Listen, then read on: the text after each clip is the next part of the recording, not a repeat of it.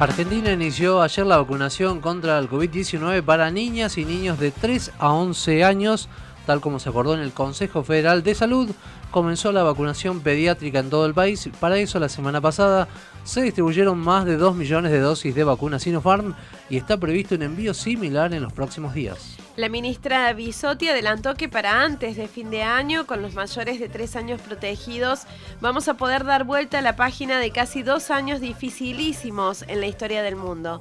Ahora estamos en comunicación con el doctor Héctor Pedicino, presidente de la Asociación de Pediatría de Córdoba, precisamente para conocer detalles de la vacunación a esta franja de la población. Doctor Pedicino, bienvenido a Noticias al Toque.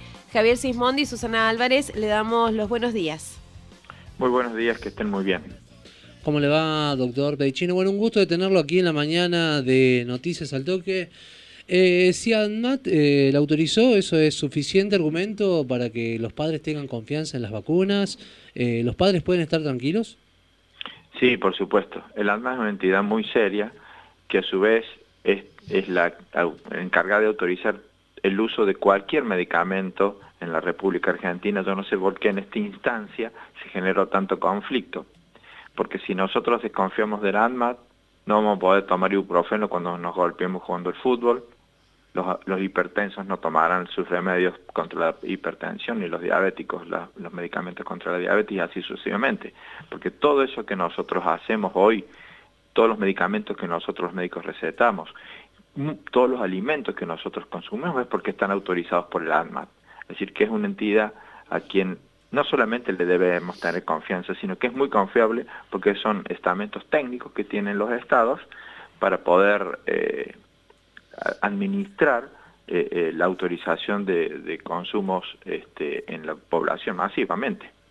¿De dónde cree que vienen estas dudas de los padres respecto a la vacunación pediátrica en este caso? ¿Le parece que falta mala información o que se trata de padres antivacuna? ¿Qué es lo que notan ustedes?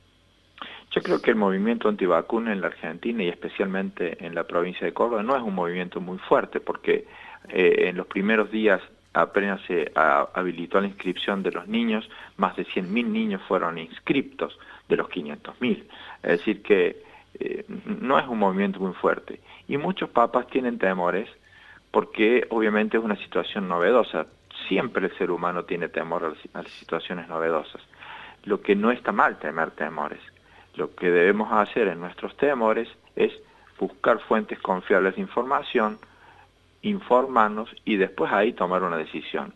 Las decisiones que se toman desde el conocimiento son las que verdaderamente son decisiones libres. Para eso, en el caso de las familias, los pediatras estamos siempre dispuestos a contestar cualquier duda, a evacuar cualquier interrogante que las familias tengan para que el niño finalmente pueda ser vacunado. Doctor, bueno, ¿qué objetivos van a, va a cumplir la vacunación en los niños?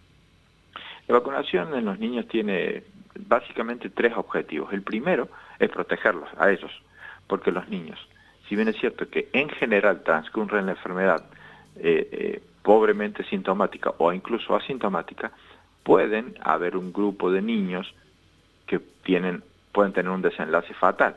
De hecho, en la Argentina y en Córdoba han fallecido niños por COVID. No es lo más común, es una incidencia muy baja de la patología severa, pero puede suceder. Primero, protegerlos a ellos. Segundo, disminuir la circulación del virus y proteger el resto de la comunidad. Los niños forman parte más o menos, un 20% de, las personas en la Argentina tiene menos de 15 años. Si nosotros queremos buscar el famosísimo efecto rebaño, para que se logre, debemos vacunar mucha gente, mucha cantidad de gente. Si no se vacunan los niños, ese objetivo va a ser muy dificultoso. También, como ha pasado en el resto del mundo, el virus es muy, muy inteligente. Va a ir a buscar a las personas susceptibles. El grupo que, queda, que queda susceptible o que quedaba susceptible eran los niños, porque no estaban vacunados. Recuerden que la vacuna se estaba haciendo ya a, mano, a mayores de 12 años, es decir, que el virus va a ir a buscar a los que pueda infectar. Ese grupo son los niños más pequeños. A su vez, esos niños van a mantener el virus circulando y aumentando el riesgo de nuevas cepas y que se enfermen los adultos de esa casa. entonces el objetivo es por eh, favorecer la barrera epidemiológica. Y el tercero es mantener la presencialidad. Porque hoy en Córdoba, no sé bien cómo está en Río Cuarto la situación, pero hoy en Córdoba casi todas las escuelas ya han permitido eh, el, aforo masivo de los niños en la escuela, la llegada masiva de los niños en la escuela. Pero la condición de epidemiológica sigue manteniendo que si un niño del grado se enferma, se aísla el grado. Entonces, si se siguen enfermando los niños, las burbujas que antes eran no la presencialidad, corre riesgo. Entonces, para mantener la presencialidad, para que ellos no se enfermen y para que disminuya la circulación del virus, es importante mm, vacunar a los niños entre los 3 y los 11 años. ¿Qué diferencias, doctora, hay entre las reacciones que producen las vacunas en los adultos respecto de lo que manifiestan los niños en ese caso?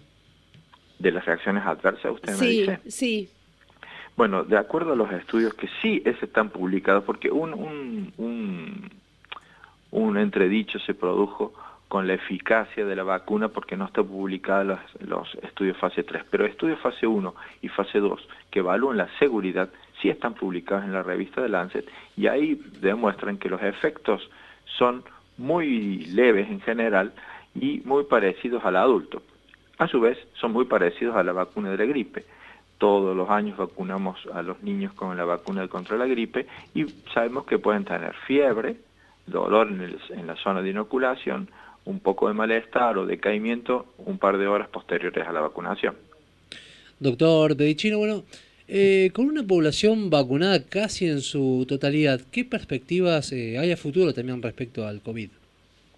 Bueno, en, en, lo que respecta a, nuestro interior de, la Argentina, si nosotros logramos el objetivo de vacunar a más del 70-80% de la población, porque antes estaba se, se, vacunaba población objetiva, o sea, es decir que, recuerden ustedes que fue primero los adultos mayores, después fue bajando la edad a los adultos, después a los adultos jóvenes, se incorporó a los adolescentes y ahora la niñez, cuando logremos que más o menos lleguemos al 70-80% de la población de toda la Argentina vacunada, el objetivo va a estar cumplido y probablemente ya podamos, podamos volver a vivir una vida un poco más normal.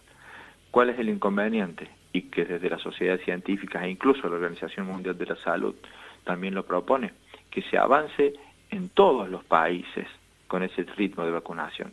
Porque, por ejemplo, en África y en algunos países de Asia todavía hay porcentaje de gentes vacunadas muy pobre, entre el 7 y el 10%, lo que hace que el mundo siga siendo complicado todavía, porque siempre decimos lo mismo, nosotros estamos a 12 horas de Europa, a, menos de 24 horas de Asia, lo que hace que si el, virus sigue circulando pueda mutar y generar nuevas cepas que puedan tener algún futuro eh, incierto para la población del mundo.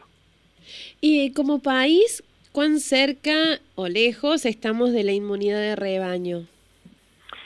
Si las vacunas siguen, digamos, por ejemplo, para, para el grupo etario que estamos charlando entre los 3 y los 12, eh, 11 años, este, según habilitó el Ministerio, la disponibilidad de las vacunas está casi asegurada porque van a ser más o menos eh, 5 millones de vacunas que ya están y, para la segunda dosis, que serían otras 5 millones de vacunas, están también previstas que se llegue en un poco tiempo. Según dijo la ministra, eh, el objetivo está cercano a, los últimos días de este año.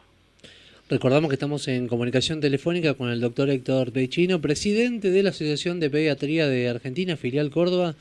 Eh, doctor, ¿cree que vamos hacia la aplicación de terceras dosis de la vacuna? es probable que se haga una tercera aplicación de las vacunas y muy probablemente sea ya para los grupos más, más, más específicos, más de riesgo, como por ejemplo el personal de salud. Esta evaluación la está haciendo el mundo entero, pero me parece que primero deberíamos tratar de completar los esquemas de vacuna a la mayor cantidad de gente que se pueda y recién ahí pensar en una tercera dosis para los grupos de riesgo. Y respecto a de si va a ser necesario vacunarse cada año contra el COVID, como por ejemplo pasa contra la gripe en determinados sectores de la población, ¿de eso se está hablando también o todavía no, no está ese tema circulando? Sí, de eso se está hablando, que probablemente cuando la pandemia pase a ser una endemia, es decir, una, una enfermedad localizada en regiones y que tenga circulación periódica, como pasa, por ejemplo, como bien explicó usted con la gripe, probablemente hay que revacunar. Lo que pasa es que en el caso de la gripe, son enfermedades que tenemos mucho conocimiento de ellas.